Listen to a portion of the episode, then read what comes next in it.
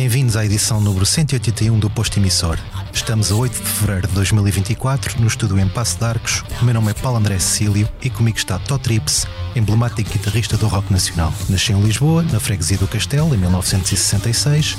Deu os seus primeiros passos na música enquanto membro dos Amen Sacristi, fez parte dos Lulu Blind e dos Dead Combo e hoje em dia, para além do seu trabalho a solo, milita nos Clube Macumba. Tó, bem-vindo de volta ao podcast da Blitz. Bom dia, Paulo. Obrigado pelo convite.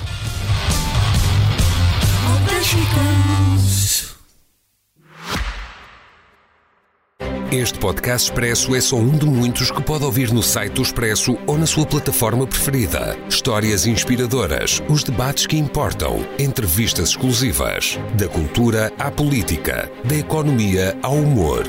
Ouça onde e quando quiser. Fica a par das últimas novidades em expresso.pt barra podcast e nas nossas redes sociais. Expresso. Liberdade para pensar.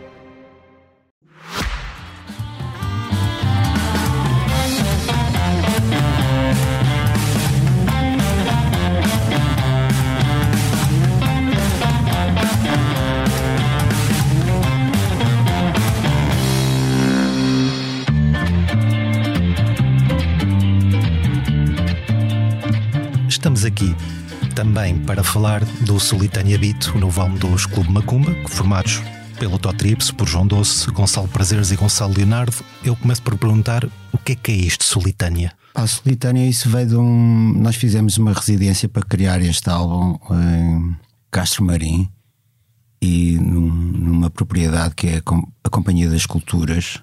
E o casal que gera essa propriedade e esse, esse sítio onde nós fizemos a residência é a Tina e o Francisco. E o Francisco é, é poeta, escritor e baseia-se muito em, em tudo o que é cultura do Sul.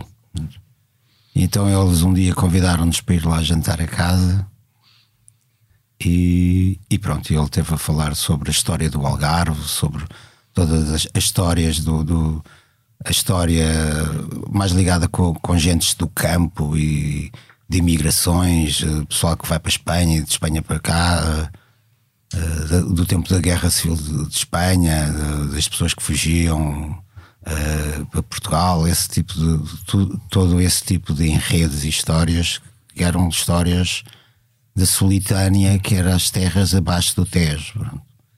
E, hum, e normalmente o pessoal nas residências, eh, uma coisa que eu acho que é fixe em residência é tu aproveitares tudo aquilo que tu vives naquele momento. E esse nome, pronto, ficou, ficou, ficou na nossa memória.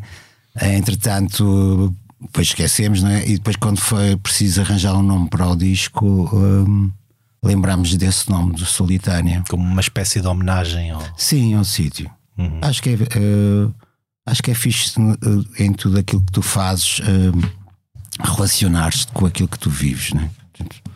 Com aquilo que, que te rodeia. E- Existe aquele chavão de que o segundo disco de um projeto é sempre o mais difícil. Isso aplica-se nesse caso? Uh, Como é que correu o processo de gravação? O processo de, de gravação foi, foi super rápido. Foi, foi, tivemos uma semana lá em Castro Marim, na Companhia das Culturas, e, e em novembro, imagina, finais de novembro, dezembro do ano passado, eh, e depois marcámos, pusemos um deadline e marcámos o estúdio para janeiro. Eh, já- portanto, novembro, dezembro, desculpa, novembro, dezembro de há dois anos, assim é que foi. Depois, ano passado, em janeiro, fomos gravar. Gravámos o disco eh, e depois tivemos quase um ano a misturar o disco e a fazer uns overdubs e ainda gravámos depois um tema a seguir. eh, portanto, tivemos muito tempo para estar a pensar sobre o assunto. Uh, Este, depois do- dos Dead Combo, é mais um projeto de, em que tu estás que é de música instrumental. Eu pergunto se as letras atrapalham. Ah, nunca, uh, depois dos Dead Combo, eu já tinha estado num- num- numa banda. Eu, eu não gosto muito das cenas projetos. Projetos são uma coisa. Quando a gente começa, pensa logo que vai ter um fim. Por isso é que é um projeto. Uma banda para mim é uma coisa. Pronto, é lógico que não é para sempre, mas é um, grupo de amigos e é uma, uma coisa mais séria que isso. O projeto, um projeto, calhar, um projeto, um- um uma, projeto, uma imagina- palavra que está demasiado próxima do conceito de trabalho. Exato, e o projeto é uma coisa que, que tem a ver. Eu posso ter um projeto contigo que não te conheço, não é? Conhecemos agora. Uh, posso ter um projeto com pessoas desconhecidas e, e- e- até ser um grande projeto. a banda é mais íntimo. Ah, sim, a banda é uma, é uma, é uma coisa mais íntima, mais de, de amigos, mais de, de intrusão, não é? Ahm, Se as letras ah, atrapalham. e eu já tinha tido no, no- depois dos Amentos à Crise que tinha, que tinha voz, tinha, o Jorge Ferraz tinha-me convidado no, no início do finais de, nove- de 80, princípios de 90 pós Santa Maria Gasolina e Ventos, que também era uma banda assim meio noise, mas era instrumental. Portanto, sim, a letra, depois dos Dead Como, não sei, não.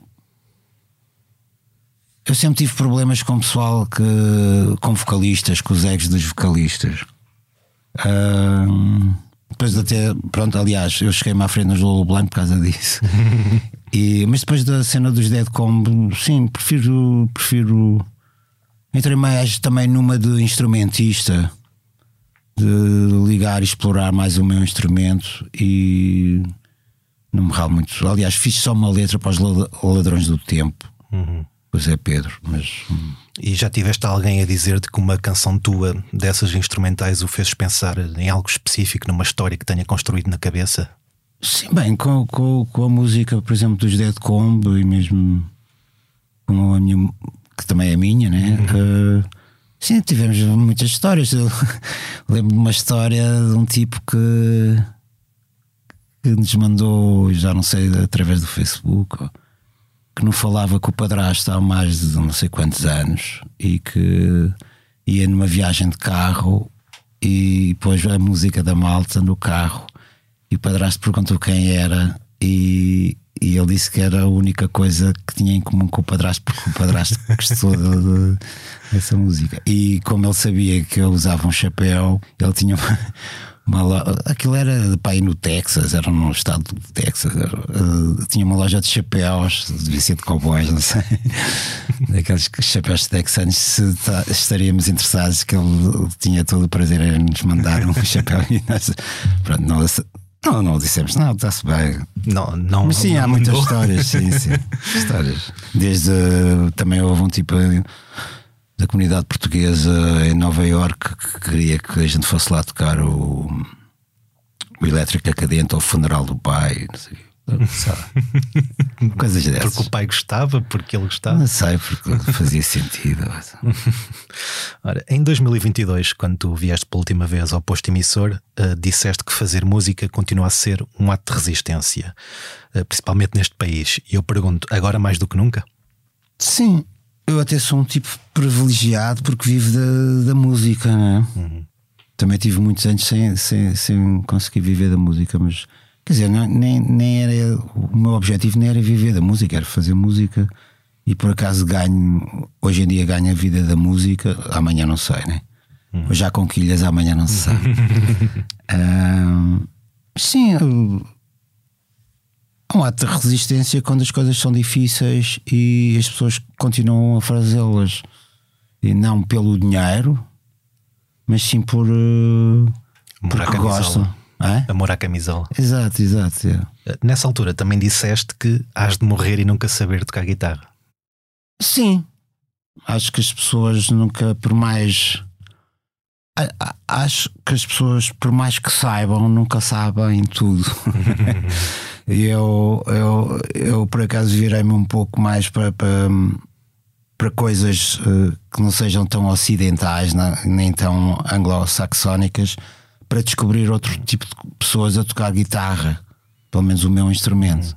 Eu sou um tipo que eh, também sempre disse isso e é verdade. Eu tanto gosto de ver os outros tocar como gosto de tocar, Por- porque interessa-me, aprendo eh, e gosto de ver. Sempre, sempre, sempre sou um tipo que, que viu centenas e centenas de concertos.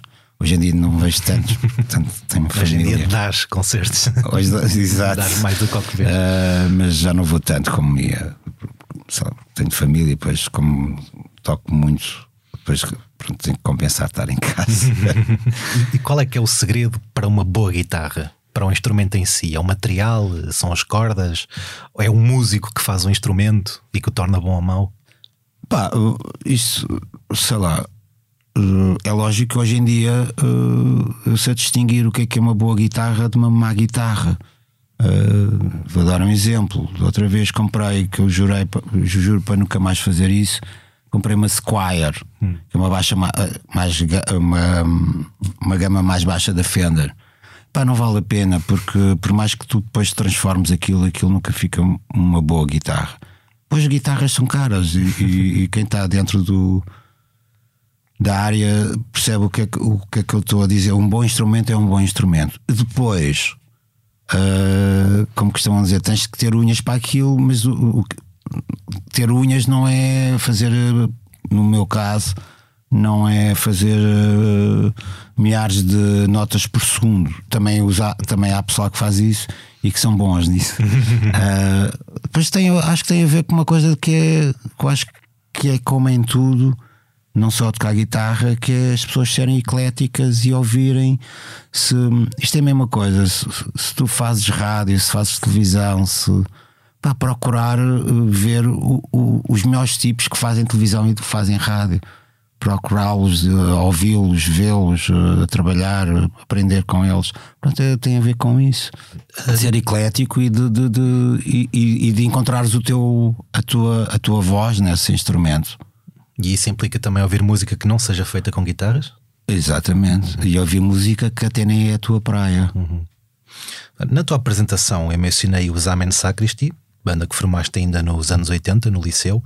Do que é que te lembras do vosso primeiro concurso de música moderna, em 87, ao lado do Zé Sentente e dos Lago Tropo? O que é que significava para um miúdo que gostava de música chegar àquele palco? significava o que significava para todos os miúdos. Que, que, aquilo, aquilo foi uma coisa que, por exemplo, eu vou-te dar um exemplo. O primeiro concerto que eu dei foi com, se não me engano, com, não, com essa intento e logo ao trupe foi no, na Academia Chiado e houve outra que era com, foi com os Lago ao Trupe e agora já não me lembro de, de uma outra banda que foi na escola secundária ou primária de Chelas. Ainda Chelas era assim um, um, um bairro de lata, não sei. Um, ou seja, imagina, isso eram os sítios onde o pessoal tocava, com bandas assim mais alternativas. Uhum quando apareceu o Rock Rendezvous, de repente é como se fosse tocar ao palácio, né? uh, com condições, com, com cartazes, com visibilidade, com, portanto, isso, isso era público. tipo um sonho, exato, com o público. Ainda por cima, uh, o Rock Rendezvous, quando abriu, eu andava no liceu ao lado, no Dom Pedro V, só depois é que me mudei para António Rui.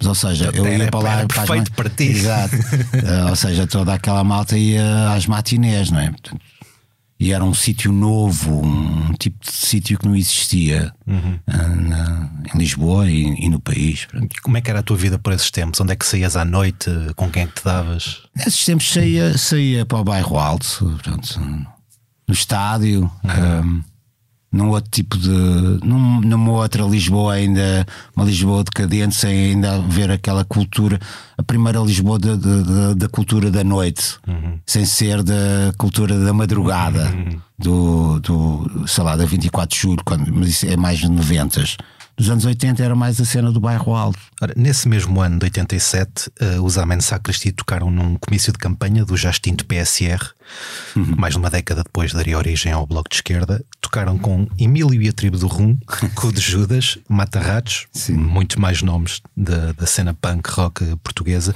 Era um tempo em que os artistas tinham, digamos, menos vergonha de se imiscuir na política partidária?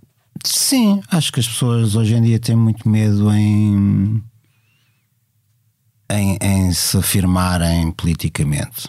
E, e, não só politicamente. Tem medo de chamar os burros pelos nomes, por exemplo. Tem.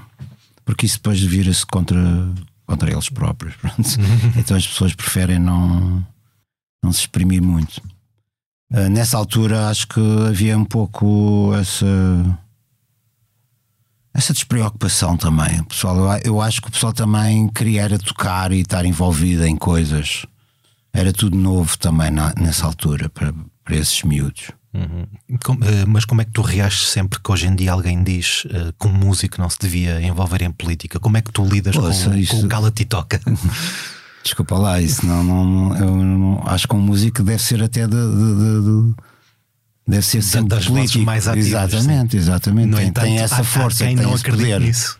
Pois, exato, por isso é que. Vemos com os Reis Against the Machine, por exemplo, ou com os Green Day agora recentemente, que foram criticados por alterar uma parte da letra para criticar o Donald Trump.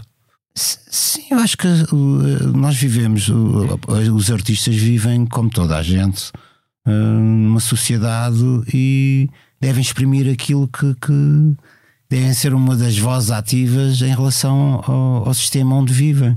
Uhum. Portanto, não, nem consigo perceber esse conceito de um músico não se meter em política, não sei. Acho que é uma coisa que falta, realmente falta muito na, na, na música hoje em dia. Aliás, tu, Foi uma é, coisa que se perdeu, ativa. Porque... Perdeu-se muito, perdeu-se isso muito na música. Ia dizer, tu és uma voz ativa, ainda esta semana partilhaste uh, um abaixo assinado, que foi assinado pelo Chico Buarque, pelo Salvador Sim. Sobral, pelo Jorge Palma, Capicua, uh, a exigir um cessar-fogo em Gaza. Uh, hum. Como é que tu olhas para aquilo que se está a passar no Médio Oriente? Tu sentes que de alguma forma o público em geral está algo alienado ou anestesiado, visto que é um conflito que dura tanto, tantas décadas? E esta é só mais uma frente de batalha? Sim, hoje em dia as pessoas, uh, tudo o que se passa longe, uh, passa ao lado. Ou seja, passa ao lado no sentido de, pronto, uh, não, não nos toca diretamente. É um pouco isso. E no entanto toca. Exato, sim. Epá, a única coisa que eu não percebo naquele Estado de Israel, não, não, não no país, mas no, nos que governam, é como é que é possível alguém fazer o que faz, que foi a mesma coisa que os nazis fizeram aos avós deles, uhum. que é exterminar as pessoas. Portanto, aquilo não é política absolutamente nenhuma de, de, de saque de reféns, aquilo é. Política de vingança. Sim, de arrasar com tudo e depois então é, é, é lançar napalm nesta sala para me matarem a mim, e, mas vocês também vão embora. Hum. Percebes? Portanto, isso não é. Não é e, e, acho que, que, é uma coisa que eu não consigo perceber como é que alguém que sofreu na pele famílias de, de, de gerações com os nazis e basicamente fazerem exatamente a mesma coisa aos outros. É um caso em que a vítima se tornou carrasco? Sim, uhum. sim. Acho que. E acho que não é, não é essa a solução, mas pronto. Não, aliás, tudo isso só traz mais vingança e mais uh, perpetuar uma coisa que. que vai para além de, de, deste governo israelita, vai, vai durar sempre, não é? Vai ser um ódio de, de perpétuo. Vai. Esta semana também partilhaste o cartaz da manifestação antirracista e anti-islamofobia que houve no, no Intendente, da manifestação do Intendente. Estiveste lá? Não, não, não, não estive. Uhum. Por motivos. Não, não, não, não, não, não pude ir. Ok, ok. Uh, ver neonazis a marchar pelas ruas de Lisboa é um sinal de declínio social? Epá, eu vejo já três vezes porrada de neonazis nos anos 80, mas pensava que pensava que na segunda década do século XXI isso já não existisse, não é? Aliás, isso e muita outra coisa, todo esse, tudo isto que está a voltar outra vez, pensava que as pessoas seriam um pouco mais evoluídas, uh, mas pelos vistos é uma coisa cíclica. É, é, é, um desabafo que surge recorrentemente, não é? De vez muita gente a dizer, eu pensava, antigamente eu pensava que isto nunca mais iria existir. Sim, é uma coisa, acho que é do senso comum, quer dizer, sei lá, bem ralar se, tu és branco, black, azul, verde ou vermelho, ou se és gay, se és isto, se és aquilo, sei lá. Eu, pelo menos, quando, uma das coisas que a música também me deu foi isso, foi o relacionamento com todo o tipo de géneros de pessoas, todo, sei lá, gays, dealers, uh, uh, brancos, azuis, vermelhos, amarelos, sei lá. Ainda recentemente não... o, o Rui Miguel Abreu da Blitz entrevistou o Rick Rubin e ele disse precisamente que a música é uma forma de aproximar as pessoas. Sim, sim, sim. E de, de, de abrir um pouco a cabeça às pessoas, né? de, de, de ser ter esse lado tolerante com os outros. E a música eu acho que sempre foi, é das artes que tem, tem mais esse lado de comunhão, de celebração, de, de união entre as pessoas. Né? Ora, e a música a mim ajuda-me bastante porque tudo isto que se passa hoje em dia e que vem aí uh, faz-me mal. E então a música sempre foi um escape para mim. De, uma forma de esquecer de, de, todas as exato, exato, Exatamente, yeah, yeah. porque eu, eu, fico mesmo doente com isso. Uhum. Um assunto que também está na ordem do dia é o consumo de drogas a céu aberto na Avenida de Ceuta, em Lisboa. Uh, li um artigo no website da Rádio Renascença que o comparava não ao Casal Ventoso, mas a Detroit. Tu que viveste perto esse consumo de heroína nos anos 80 e 90, como é que olhas para isto agora? Que medidas é que achas que deveriam ser tomadas? Epá, acho que, que, houve uma altura, na altura do Casal Ventoso e depois do, do, do, daquele ir abaixo. Aliás, tive muita malta amiga que, que, que morreu com à conta da heroína e hum, eu por acaso tinha feito uma jura e também tive sorte de não meter. Tinha outras, outra, outras coisas, mas não, não nisso. Um, mas depois perdeu-se um pouco. Houve uma coisa que, que, ainda houve nos anos 80, no, desculpa, nos anos 90, que foi campanhas. Uh, sei lá, ainda há pouco tempo estava a pensar e estava a falar com a minha mulher, sei lá, nunca mais se falou, por exemplo, de campanhas de prevenção da SIDA. A SIDA continua aí, né? É lógico que se calhar hoje em dia é uma doença crónica, mas, mas quer dizer, acho que era uma coisa que, deixou-se de falar nisso, né? Um, e, e esta, esta história das pessoas começarem a ir viver para a rua voltarem a pessoas que muitas vezes até têm trabalho, mas só conseguem viver na rua, não é? Uhum. Um, basicamente é, é, é uma coisa que, bem, então nos Estados Unidos é massivo, não é? E, e começa-se a ver em todo o lado porque é impossível as pessoas terem um, uma casa, não é? Hum. Sei lá, eu, eu, eu, sempre jurei que ia viver em Lisboa, tive que sair de Lisboa. É? Onde um, é que estás a morar agora? Agora estou a viver ao pé da praia. Hum. É. Melhor? Sim, melhor, sim. Foi melhor, mas não, não era. No início não era isso que eu, que uhum. pretendia. Uh, portanto, este, este, tipo de coisas que um, está, uh, está, a gente vive num, numa altura em que tudo se vende, não é? Uhum. Aliás, vem aí o pessoal que vai acabar por vender o resto, que vendem tudo.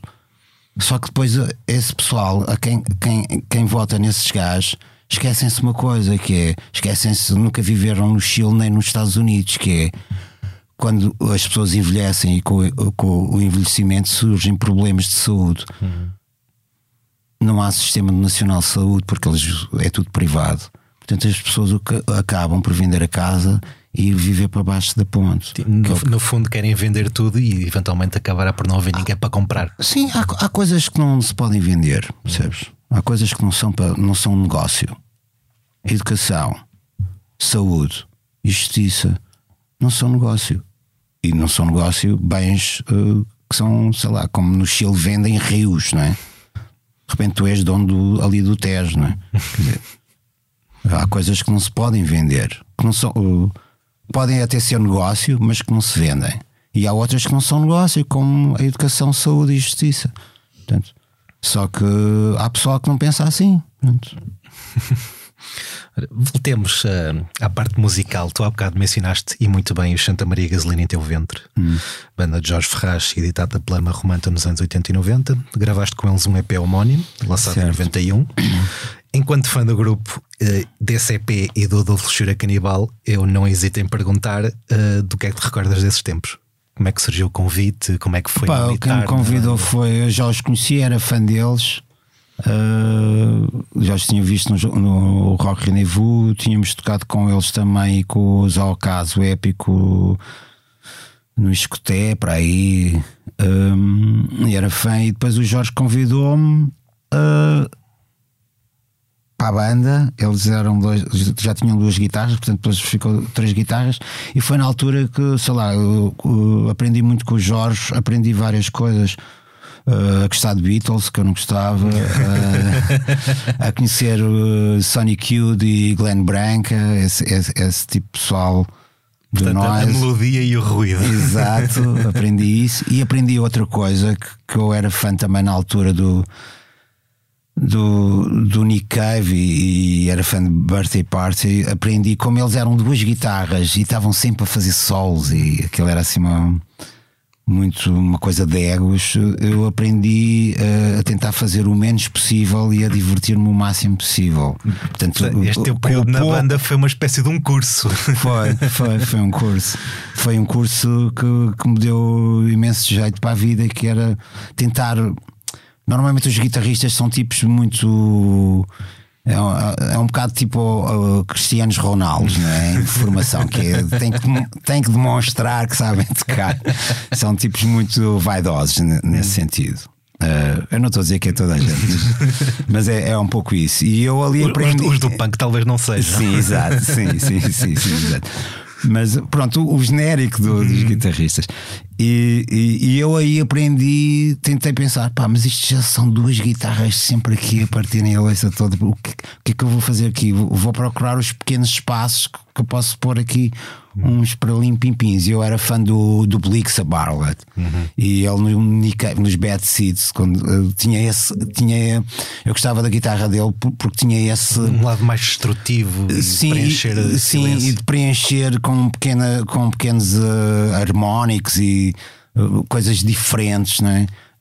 aqueles espaços e, e, e que há um disco fabuloso que eu gosto do Nick Cave, que é até um disco de versões, que é o Kicking Against the, the Bricks. Sim. Uh, aí notas muito a guitarra do Blix e aquilo, aquilo transforma-te a música, ou seja, todas aquelas pequenas coisas levam-te a música para um outro lado.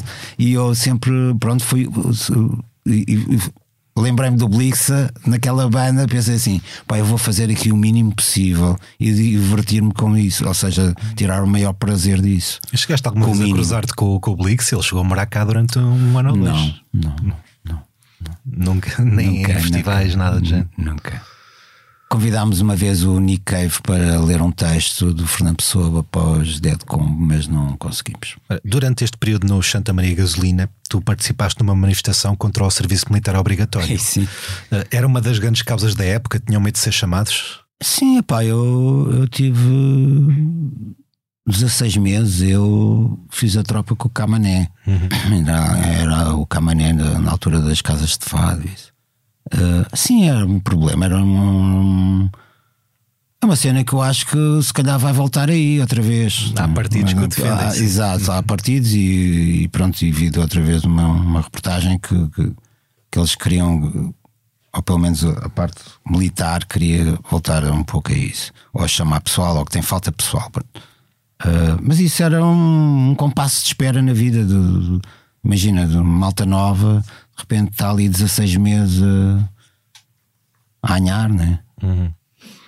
Depois do Santa Maria Gasolina. Aliás, eu nesse concerto até levei porrada dos skinheads, é. Por quê? Esse pessoal da bate não há, não há preciso de algum motivo, né? motivo né? Bateram porque eu ia na rua. Estamos a rir, mas não tem graça. Sim, sim, sim, sim. sim. Depois do Santa Maria Gasolina, tu formaste os Lulu Blind, deram o seu primeiro concerto em 91 no Johnny Guitar. Há bocado falámos do Rock Rendezvous e da importância que teve para os anos 80. Que importância é que o Johnny Guitar teve para os anos 90? A mesma que o, que o, que o Rock Rendezvous, né? Uh, era um sítio onde parava vários, imensa gente, estava lá desde, sei lá, desde Municipal, uh, Rafael Toral, uh, Sem Miguel, uh, Lulu Blind, uh, Tiny Top Ten. Sei lá, parava, normalmente esses sítios onde acontecem todo, onde, onde conseguem aglomerar vários tipos de pessoas, várias tribos, são os melhores sítios, são os verdadeiros clubes. Hum e esse tipo de sítios está a desaparecer? Eu pergunto porque recentemente também assinaste um outro abaixo assinado pelo, pelo fim do, da música ao vivo no cine é incrível. Mano, o que é que não está a desaparecer? Pronto, aparecem outras coisas, mas uh, sim, mas uh, o mais perto que estava aí do, do, do, era o Sabotage, que também fechou, né? Era o mais perto para, para do, era mais um hostel. Exato, pronto. Sim, eu participei nisso porque de repente vês, hum, vês sítios. A questão não é as coisas acabarem, porque tudo começa e tudo acaba. A questão é depois não haver alguma coisa similar ou mais evoluída ou mais que, que, que outro tipo de, de projetos que tenha esse lado de aglomerar pessoas e de juntar as pessoas.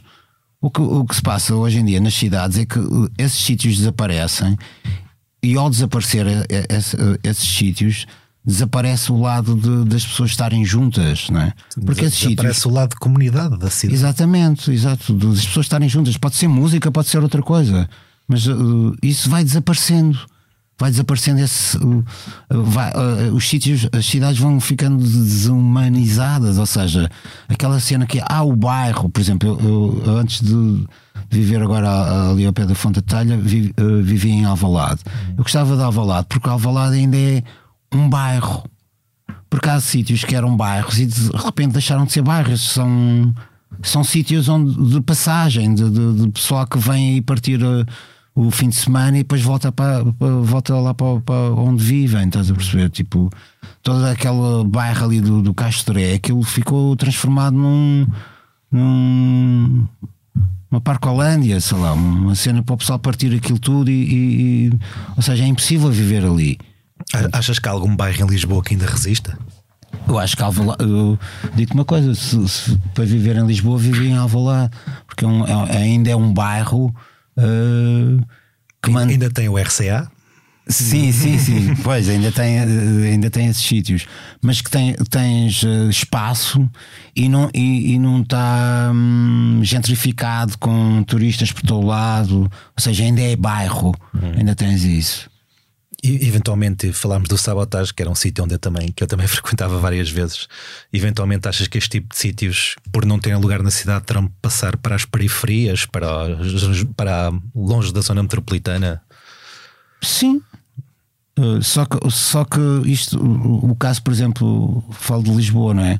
Uhum. E, e, e, este tipo de cenas de, aconteciam as coisas, sei lá, eu, eu vivia basicamente na Praça das Flores no, no, a meio do, em, a partir de 95, né? Uh, hoje em dia aquela zona é impossível viver ali. Aliás, eu vivia ali, vivia o César Montar, vivia uma data de Malta da Night, vivia tudo o que era Santos, Bairro Alto, uh, Malta Artista vivia toda por ali. Hoje em dia ninguém vive ali. Eu até aceito isso. Ou seja, as coisas ficaram bem caras, não, não se consegue. E, e podíamos pensar assim: epá, o pessoal foi para Marvila. Mas não, Marvila não lá. Ou seja, aquela cena do, do, dos anos 80 em Nova York, o pessoal vivia todo ali em East Village, uhum. não é? Aquela, aquela pessoal da New Wave. A, a pagar quase nada por, exato, exato, armazém. Porque aquilo era tudo um, um sítio inóspito e não sei o quê. Depois, depois as coisas nos anos 90 depois foram para Brooklyn, né? Uhum. Portanto, essas pessoas envelheceram, a malta nova já não conseguia viver ali, foram para Brooklyn. Depois em Brooklyn agora já não lá. Depois foram para... Ou seja, uh, uh, as pessoas foram se afastando. So, só que, aqui, só que uh, nessas grandes cidades o que acontece é que tem uma rede de transportes, uh, sei lá, como em Londres, não é? Pá, tu aqui os transportes, tu sais de Lisboa e, a única coisa que se aproveita é aquele Fairtax, porque o resto, o resto é uma miséria. É mau. Eu moro em Alverca, eu sei. É mau. É mau. Portanto, isto tem. Isto é. O pessoal está aqui. Uh, coisa, mas isto é grave porque as pessoas são mandadas para fora e não, não ali para Marvila, para Londres, para, para Louras, para não sei onde, para, para, alvercas e não sei o quê, mas depois os transportes não correspondem às pessoas. É que o pessoal poderia dizer: pá, eu vivo em Alverca e o caraças, mas ponho num instante em Lisboa e os transportes são muito maus, não é? Ora, passando uh, para ainda para os Lulu Blind, uh, muito se escreveu sobre o hino, entre aspas, Rita Hot Pussy. Esperavas que a canção tivesse o impacto que teve e em 2024 pensarias duas vezes antes de escrever um título desses? Não. Acho que a música é arte, o pessoal não tem que estar uh... com politicamente correto. Exatamente, não, não tem nada a ver com isso. Hum. E nós na altura também não esperávamos isso, não é? Éramos uns miúdos, não. Mesmo hoje em dia não espero nada, portanto, nesse aspecto continua a ser miúdo. Não, não, não, não, não esperávamos. Não. Mas lá está, isso, isso também isso também foi potenciado porque havia programas de música na televisão. Isso desapareceu. há, há concursos, há, mas desapareceu esse lado de mostrar. Mostrar os discos e. Sim, mostrar, mostrar os discos, mostrar sei lá, o, o que se passa aí ao nível mais, uh, mais subterrâneo, sei lá, Sim, mais da malta nova. Né? Parte do princípio que as pessoas hoje em dia, se quiserem saber alguma coisa, vão ao Google. Sim, mas, mas uh, sim, tens razão. Há muita malta nova que nem, nem televisão tem, né? Eu pouco vejo televisão, não é? Portanto, e a malta nova não vê televisão. Pronto, tem esse lado. Uh, Abriste com os Lullablind, abriste para os Sonic Youth na primeira passagem no grupo por cá, em 93 no Campo Pequeno. Uh, o Thurston Moore chegou mesmo a vestir uma t-shirt dos Lullablind. Uh, o que é que te ficou na memória desse espetáculo? Foi, foi um dia especial para mim. Bem, então quando ele vestiu a t-shirt, o pessoal foi lá oferecer-lhe a t-shirt e ele vestiu a t-shirt e apareceu a tocar com a t-shirt, fez um grande orgulho. Uh, eu já tinha Aliás, a primeira vez que eu fui a um festival foi a Reading, em 1990, uh, que era para ver Sonic Youth. Depois até acabei por ver os Cramps. E, e depois acabei por ir 90, 91. 91 ainda apanhei os Nirvana antes de rebentarem. Uhum. E fui 93 ver as L7. Pai. Um, portanto, já, já tinha visto o, o, o Sonic Youth Uh, epá, mas foi, foi, foi um concerto que, que, também me passou uma coisa que foi como eu estive mais perto deles.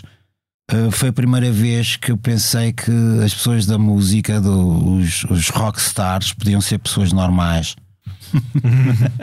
foi a primeira vai, vai vez. verdade, o Sonic Youth nunca fizeram passar essa aura de que se tivesse certo, certo, mas, mas uh, a ideia que eu tinha era que era pessoal super conhecido, que, uh, ou seja, eles tinham, uma, eles tinham uma postura que eu também nunca tinha estado perto de muitas de, de muito pessoal assim super conhecido. Mas eles eram, sei lá, foram comprar com o João Paulo Feliciano t-shirts para, para, para, para a feira de Oeiras ou para.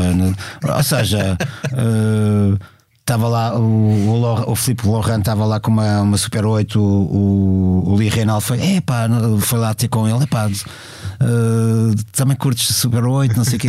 Ou seja, são pessoas normais, não é? Portanto, e eu não tinha, uh, não, não tinha muito, ainda tinha essa ideia. Hoje em dia já não é, penso que não é assim, mas, mas tinha essa ideia de. Ficaste um bocadinho dessa distância, yeah, dessa e distância. Depois... E ao fim e ao cabo são pessoas normais. E mantiveste o contato com algum deles? Não, não, não. Nem quando o Thurston Moore veio cá, já veio cá várias vezes. Não, não. Ora, tu, para além de música, és artista gráfico. A partir dos anos 90, trabalhaste nas capas de artistas como os da Weasel, como Estar a Perdida, como os Rádio Macau. Uh, uma pergunta um bocadinho provocatória: ainda faz sentido perder muito tempo a elaborar uma capa dado que o consumo de música hoje em dia, como estávamos a dizer, é sobretudo digital? Ah pá, eu sempre gostei da imagem da música, não é? E essa imagem continua, mesmo não sendo capa, será capa para o Spotify, ou sei lá, para, para, para as plataformas. Mas com, com menos impacto. Exato. Uh, mas hoje em dia também eu acho que uma coisa que se democratizou foi hoje em dia qualquer miúdo sabe sabe mexer. Eh, aliás, tem também a inteligência artificial para fazer capas. Ou, um, é, é, é, muito mais democrático hoje em dia o vídeo, o, os acessos a essa tecnologia e essa, esses softwares para fazer capas. Portanto, hoje em dia ainda faço capas, mas é mais para o pessoal do jazz. Uhum. Mas já experimentaste algum desses programas de inteligência artificial? Sim, sim, sim, já. E que tal a experiência? Sim, é, é, é mais um instrumento que te ajuda. Um, que te ajuda a mais rapidamente chegares àquilo que tu queres. Uhum. Não quer dizer, não é sacar aquilo e fazer com aquilo, é sacar aquilo e, e, e trabalhar em cima daquilo que tu, procuraste. Uhum. Tu vais atuar a solo na Universidade Nova de Lisboa, a 9 de Fevereiro, Sim. concerto que se inclui na programação do Festival Rescaldo. Pergunto se festivais como este, mais pequenos, ligados talvez a uma certa ideia de vanguarda, servem para experimentares musicalmente falando coisas que não tocarias num Paredes de Cora, por exemplo. Sim, sim, sim. Cenas mais, mais fora da caixa, uhum. pronto, sim. sim. É verdade. Uh, eu normalmente quando toco sozinho uh, dá para dá, dá para ir mais fora. Uhum. quando tocas com os outros tens esse compromisso de cumprir um. E o que é que é para ti ir mais fora? É, é, é, é apresentar coisas que muitas vezes só faço em casa. uh, tem esse lado mais intimista uhum. uh, e mais uh, descomprometido. Uhum. E que, que podes apresentar nesses sítios. E essa ideia de fazer coisas fora da caixa foi o que te levou a compor a banda sonora do, do Matilha, série da RTP? Isso foi um convite, porque já tinha havido um convite aos Dead Combo um, pelo Edgar Medina e pronto, como os Dead Combo depois acabaram, uh, ele depois pediu-me para, para, para, fazer agora para a Matilha. Assim. E que tal a experiência? É, eu gosto de fazer. Aliás, já há muitos anos que faço coisas ligadas com a imagem em movimento, com, com o Edgar Pera, já desde o princípio do século. E é sempre um desafio. É sempre... O, o que é que tem de porque, diferente? Porque te leva, leva, sei lá, por exemplo, nesta, nesta série usei, vou muito a usar drones, uhum. pronto, ou cenas tipo com arcos de violino em guitarra, gravar uh, cenas tão assim super baixas que parecem quase tipo respirações, mas que depois misturas, ou seja, tem esse lado de pesquisa e de experimentação. É, é um hum. trabalho maior de compor numa banda ou compor para um disco a solo?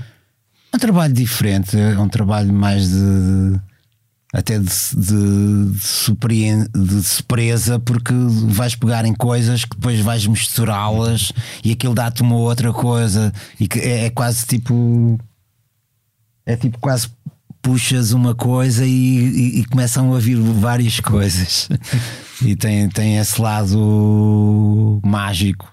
Acho que fazer hum, bandas sonoras tem esse lado também tem esse lado sónico, uhum. muitas vezes em banda não.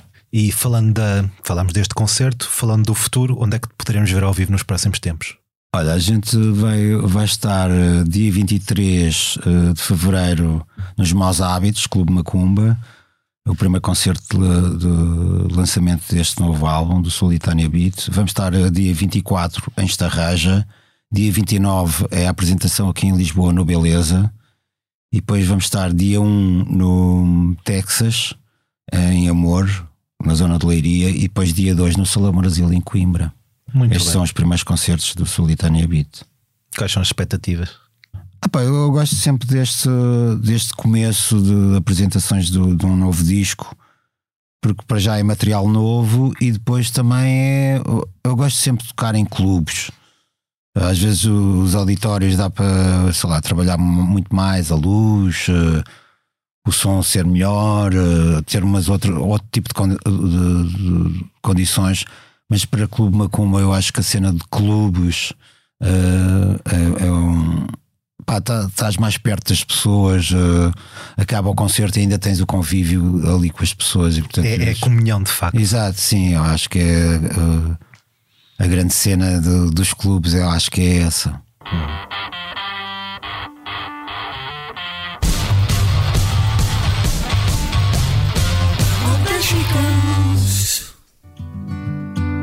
Trying to be cool about it, feeling like an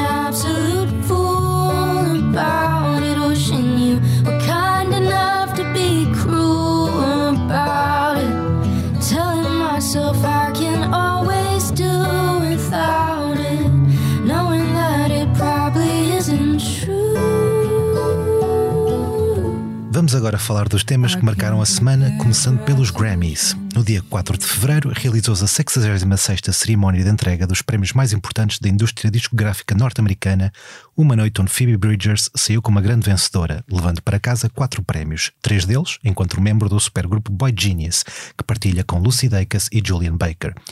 Taylor Swift bateu mais um recorde, ao tornar-se na primeira artista a vencer na categoria de álbum do ano por quatro vezes, e Miley Cyrus venceu os seus primeiros Grammys, incluindo o de gravação do ano por Flowers. A cerimónia ficou ainda marcada pela detenção do rapper Killer Mike após ter se envolvido numa altercação com segurança. Tó, tu, quando vieste ao posto emissor, uh, recordaste uma frase do Pedro, quando ganharam um Globo de Ouro, que era descemos ao mais alto nível. Exato. Uh, este tipo de prémios ainda é relevante ou nunca foi? Ou nunca foi? Sei lá, acho que é relevante para a indústria, não é? Mas eu mas eu, eu, sou um bocado fora disso. Achas que só se desvalorizam os prémios quando não se ganha? Não, é lógico que ganhar prémios, o pessoal não, é lógico que é um reconhecimento, não é? Agora, eu acho é que há muito mais malta para ganhar prémios do que esses. Portanto, há, há, há outro tipo de música, há outro tipo de. e, e coisas muito boas uhum. uh, que, que, nunca vão chegar aí. Uhum. Uh, e, aliás, eu não, eu não tenho nada contra isso, mas, mas podia era haver outro tipo de, de Grammys. Pronto, um, Grammys de independentes. Exato, pronto, sei lá. Haver espaço para isso.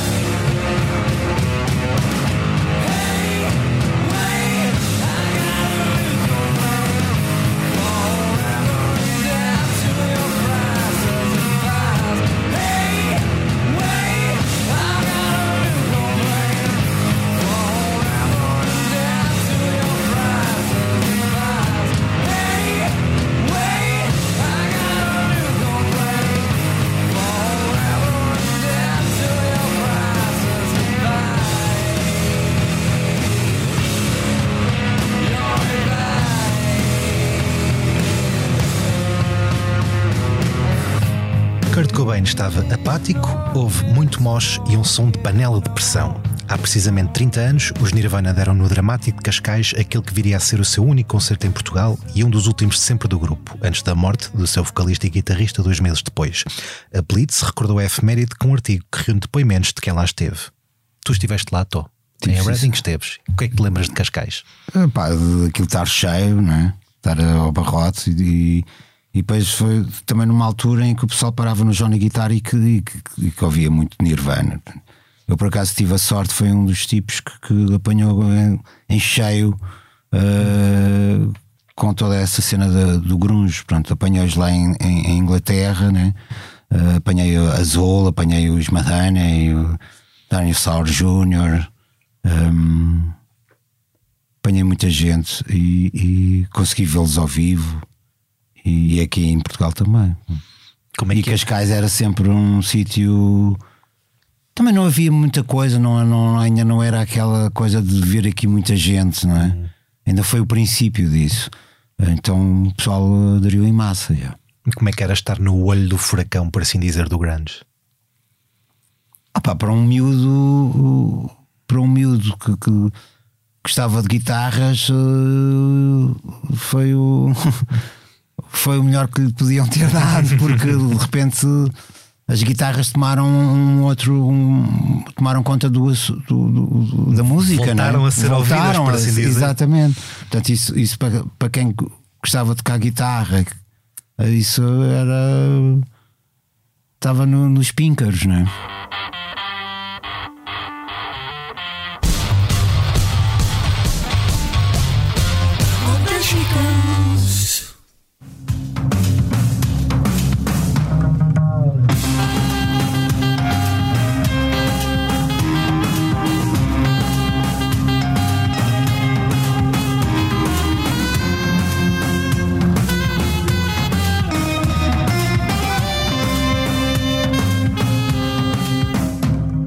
Passamos agora para o disco da semana. Como não poderia deixar de ser, o destaque vai para Solitânia Beat, o novo álbum dos Clube Macumba.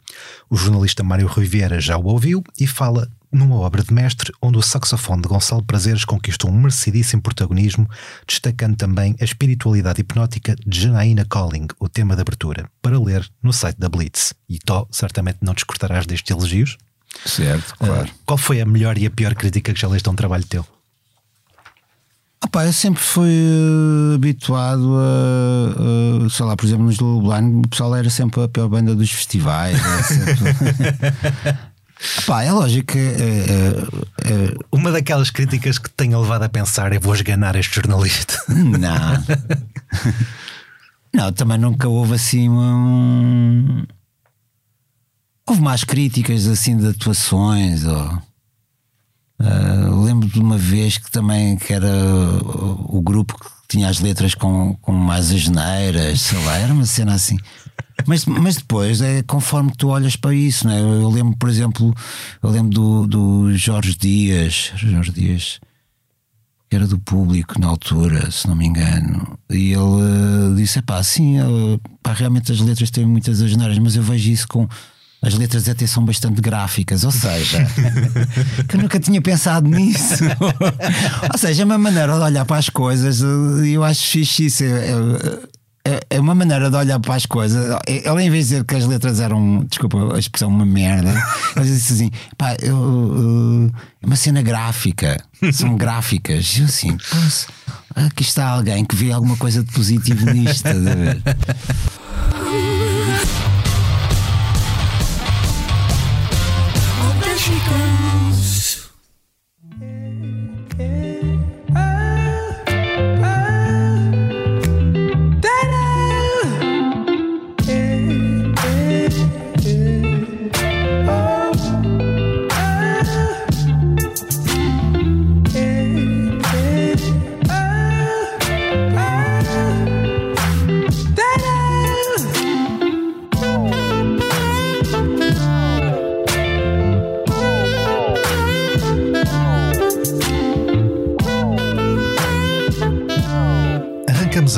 música ao vivo. Estamos ainda distante do frémito dos grandes festivais de verão, o que não significa que não haja festivais.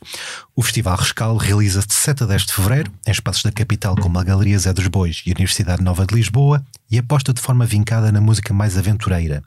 Do cartaz fazem parte nomes como Tó Trips, Folclore Impressionista e um encontro inédito entre Lula Pena, António Pop e Carlos Santos. O jamaicano Mazigo atua a 8 de fevereiro, dia em que é gravado este episódio do podcast no Campo Pequeno. O Zen, banda portuense dos anos 90, regressa aos palcos no dia 9 de fevereiro com um concerto no Music Box, em Lisboa. E também a 9 de fevereiro, o rapper norte-americano Black viaja até à sala Lisboa ao vivo. Destaca ainda para a vinda de Deb Goods, baixista dos itanos My Bloody Valentine, a Portugal, para uma atuação a sol.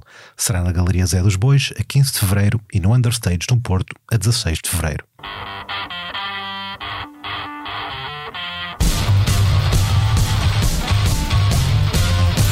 Assim ao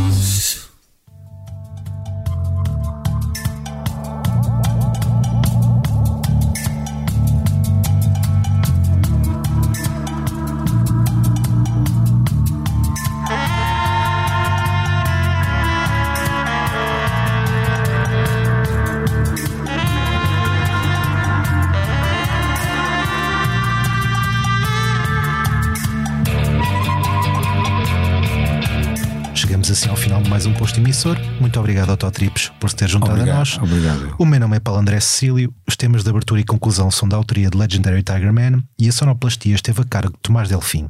Terminamos, como costume, com uma breve leitura à escolha do convidado. Tó, diz tua justiça. Trouxe aqui um, um senhor que eu gosto bastante. Muitas vezes não é aconselhável ler isto assim com bom tempo, porque é um bocado pesado, mas pronto.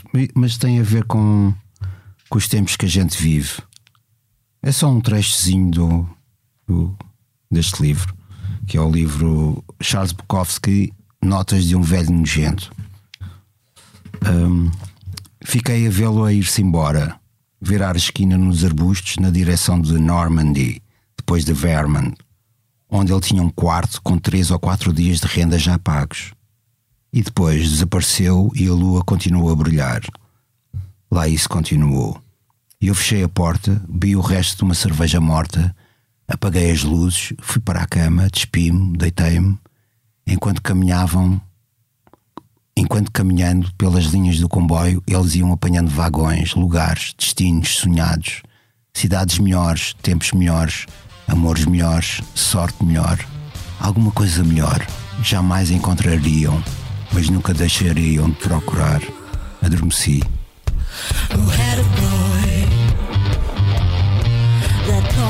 Was her private toy. She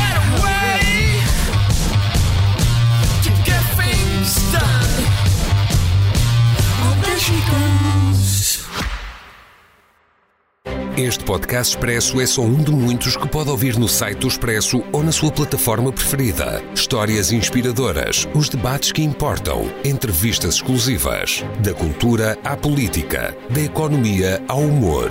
Ouça onde e quando quiser. Fica a par das últimas novidades em expresso.pt barra podcasts e nas nossas redes sociais. Expresso. Liberdade para pensar.